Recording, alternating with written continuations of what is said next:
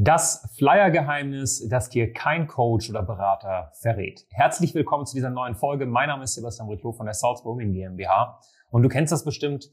Die eine Kategorie sagt, Flyer sind der größte Müll auf dem Planeten, mach das nicht. Ja, es bringt sowieso nichts, Papierverschwendung. Und auf der anderen Seite, wenn man nach links und rechts guckt, sieht man ja trotzdem irgendwie überall Flyer. Und es gibt auch viele Menschen, die sagen, hey, Flyer sind richtig, richtig geil, um lokal, vielleicht sogar regional eine gewisse Präsenz aufzubauen, damit Menschen dich kennen und am Ende des Tages über dich erzählen oder vielleicht sogar bei dir Kunde werden. So, jetzt ist natürlich die Frage, was von den zwei Sachen ist richtig? Und ich kann dir direkt mal die Antwort mitgeben, schon am Anfang des Videos. Und zwar, äh, beides ist richtig. Sie können entweder richtig kacke sein oder sie können richtig, richtig gut sein. Aber damit sie richtig gut werden, musst du ein paar Sachen beachten und die gebe ich dir heute in dieser Folge von A bis Z mit. Deswegen bleib bitte bis zum Ende dran, damit du es richtig verstehst, für dich umsetzen kannst und dann im Endeffekt auch mehr Kunden gewinnst. Also, die allererste Sache, die du verstehen musst, ist, Du brauchst einen Flyer, der verkaufspsychologisch ist. Ja, ähm, um einen verkaufspsychologischen Flyer zu machen, sollte da nicht nur irgendwie eine Werkzeugliste draufstehen, sage ich immer so schön. Sprich, er sollten jetzt nicht die ganzen Lizenzen von dir draufstehen. Da sollte auch nicht draufstehen, mit welcher Methode du arbeitest oder welches Tool du nutzt, sondern da sollte vielmehr der Ist-Zustand des Kunden draufstehen, der Wunschzustand des Kunden in einer Sprache, die der Kunde auch wirklich versteht. Dann solltest du den Kunden auf dem Flyer klar machen, dass du die Brücke schlagen kannst und vor allem solltest du eine Handlungsaufforderung auf diesem Flyer drin haben. Ähm, am besten so ein kleiner QR-Code, der aber attraktiv ist, ne? wo, den, wo den Leuten einfach auch, wo gesagt wird, hey, äh, scan das ein und du kriegst das oder das. Das könnte zum Beispiel ein Freebie sein. Wir haben ja auch Info, also Videos gemacht zu dem Thema Freebies. Hier in der Infobox können wir mal eins einblenden. Kannst du gerne mal draufklicken, dann äh, erfährst du, wie das funktioniert. Wichtig, und das ist jetzt wirklich ganz, ganz wichtig, da, da gehören noch ein paar Sachen dazu zu so einem Flyer, damit der verkaufspsychologisch ist. Das war jetzt mal in Kurzfassung. Wir müssen uns dein Angebot angucken und dann äh, kann man einen verkaufspsychologischen Flyer gemeinsam gestalten. Das ist überhaupt kein Problem.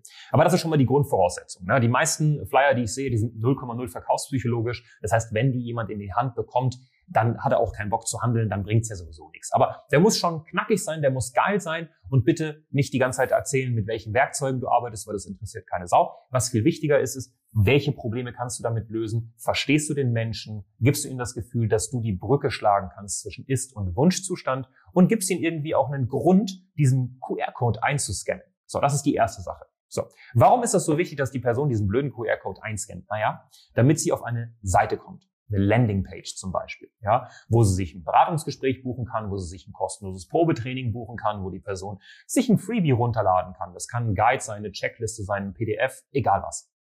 Und jetzt kommt nämlich das ganze Geheimnis dahinter. Warum gewisse Flyer funktionieren und andere nicht. Ich glaube, wir sind uns alle einig, dass ein Flyer, nehmen wir jetzt mal dich als Beispiel, als Frau, in den meisten Fällen, wenn man einen Flyer in die Hand gedrückt bekommt oder man findet ihn, entweder man zerknüllt ihn oder wenn er attraktiv ist und das ist eine Sache, die interessant ist, dann packt man ihn, guckt man ihn kurz an und packt ihn in die Handtasche. Ja? Wenn der richtig attraktiv ist, machst du auch das, was auf dem Flyer steht. Das heißt, du scannst ihn an und packst ihn danach in die Handtasche. Spätestens nach zwei, drei Wochen, wenn wir den monatlichen Handtaschen-Aussortierungsdurchgang machen, na, dann sehen wir den Flyer und schmeißen ihn weg. Das heißt also, wenn die Person dann das Ganze eingescannt hat und die Landingpage dann nicht verkaufspsychologisch war, naja, dann hast du sie dort auch verloren. Das heißt, wir brauchen einen Flyer, der verkaufspsychologisch ist, plus wir brauchen eine Landingpage, die verkaufspsychologisch ist. Sprich, die nicht nur informiert, sondern konvertiert. Einen Besucher zu einem richtigen Interessenten. Okay? Konvertiert. Das reicht aber manchmal nicht. Es kann sogar sein, dass du einen richtig geilen äh, verkaufspsychologischen Flyer hast. Die Landingpage ist geil, aber irgendwas grätscht dazwischen. Ich meine, du bist ja selber vielleicht, wenn du das anguckst, hier Mama, ähm, äh, in, einer, in, einer, in einer Ehe oder du bist gerade in einer Situation, wo du einfach viel zu tun hast. Das heißt, es kann sein, dass du gerade eine Website anguckst oder vielleicht dieses YouTube-Video und gleich ruft dich jemand an und dann verpasst du das YouTube-Video. Oder jemand scannt den Flyer ein, kommt auf die Landingpage, kriegt einen Anruf und dann vergisst er dich. Ja? Und man sagt, im Schnitt braucht jemand sieben bis zehn Kontaktpunkte, um zu kaufen. Was du jetzt machen kannst, was einen, eine schlechte Flyer-Strategie von einer guten Flyer-Strategie unterscheidet, ist folgendes. Dir ist das sicherlich schon mal aufgefallen. Wenn du im Internet nach einem Urlaubsort suchst oder googelst, zum Beispiel Korfu.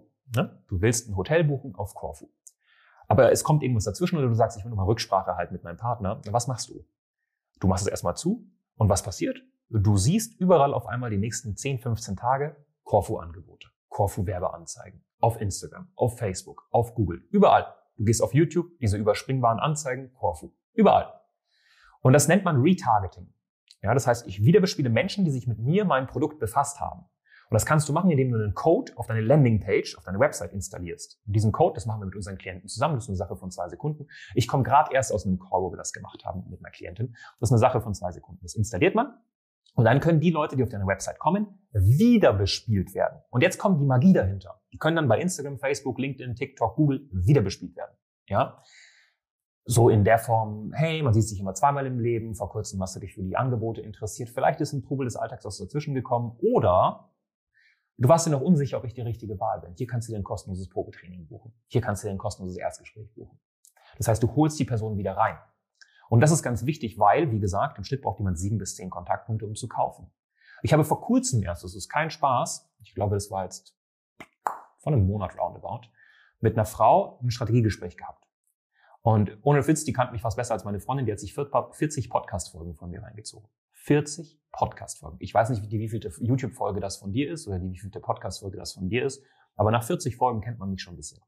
Das heißt, die hat also ein bisschen mehr Kontaktpunkte als sieben bis zehn gebraucht. Das heißt, es ist super, super naiv, im Jahr 2023 zu denken, dass ein Flyer oder ein Website-Besuch ausreicht, um die Person vom Besucher oder ich kenne dich nicht zu ich buche bei dir was. Deswegen muss man mit Retargeting die Leute wieder bespielen. Das heißt, ich wiederhole nochmal, einen Flyer aufzusetzen, einfach so und den zu verteilen, ist für die Katz. Einen Flyer aufzusetzen, der verkaufspsychologisch ist, eine geile Handlungsaufforderung hat, zum Beispiel mit einem QR-Code, den man einscannen kann, dann auf eine Landingpage zu schicken, die verkaufspsychologisch ist, dann diese Landingpage mit einem Code zu bespielen, äh, zu, ähm, zu beschmücken, die dieser oder der Code erfasst alle Leute, die da draufkommen und dann kannst du die Leute mit Werbung wieder bespielen. Das heißt, die haben dich nicht nur haptisch, sondern auch am, am Handy. Das funktioniert gut. Und dann funktioniert die Flyer-Strategie auch wunderbar. Das haben wir mit ein paar Klienten schon aufgesetzt, um lokal eine gewisse Präsenz und Omnipräsenz aufzubauen, ohne dass du deine Kamera, deine, ja, deine Visage jeden Tag in die Kamera halten musst, posten musst, dass du gerade einen blöden Kamillentee trinkst, äh, dein Mann sagen muss, stopp, halt die äh, Füße still und äh, fass das Müsli nicht an, ich muss erstmal einen Post machen. Das musst du alles nicht machen, äh, wenn du eine sinnvolle Flyer-Strategie hast. Deswegen, ich wiederhole nochmal, Flyer ergeben entweder überhaupt keinen Sinn oder sie ergeben Sinn. Wenn man es richtig macht, definitiv gut ja, um lokal eine Präsenz aufzubauen. Wenn du wissen willst, wie das für dich ausschauen könnte und wenn du sagst, ich will das mal für mich umsetzen, dann bitte warte nicht. Sicher dir einfach mal ein kostenloses Strategiegespräch. Wir gucken uns das an und dann können wir dir erstens sagen, ob das für dich funktioniert und zweitens, wie es funktionieren könnte, damit du Spaß dran hast. Ja, ich wünsche dir ganz viele liebe Grüße. Unterhalb des Videos gerne ein Like da lassen, wenn dir das Ganze gefallen hat und du Mehrwert daraus ziehen konntest. Bis dann.